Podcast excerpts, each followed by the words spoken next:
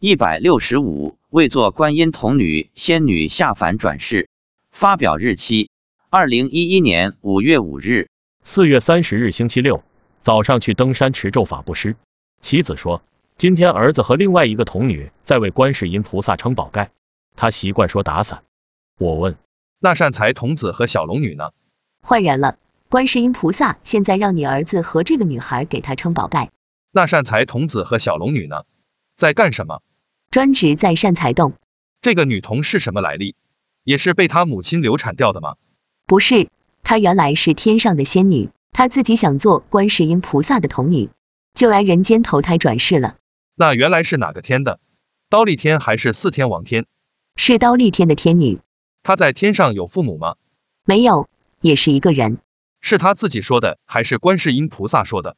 是这个小童女自己说的。我又升起了好奇心，对妻子说，你问一下她，她是什么时候死的？七岁的时候在河里淹死的，她是什么地方人？哪个省的？江苏南通，南通什么县？什么村？不知道，原来是南通县农村，现在好像也变成城市了。本博著，一九九三年撤销南通县，以其原辖区域设立通州市。她是哪一年死的？一九七八年，她生前叫什么名字？陈红，父母叫什么名字？父亲没了，母亲叫什么不知道。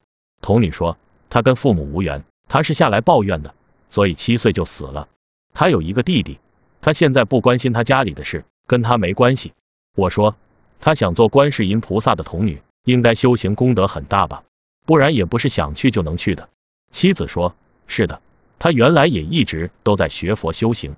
她淹死后，观世音菩萨把她接走了。我问她看上去有没有七岁、八岁或十来岁的样子，妻子说没有，看上去跟你儿子一样大。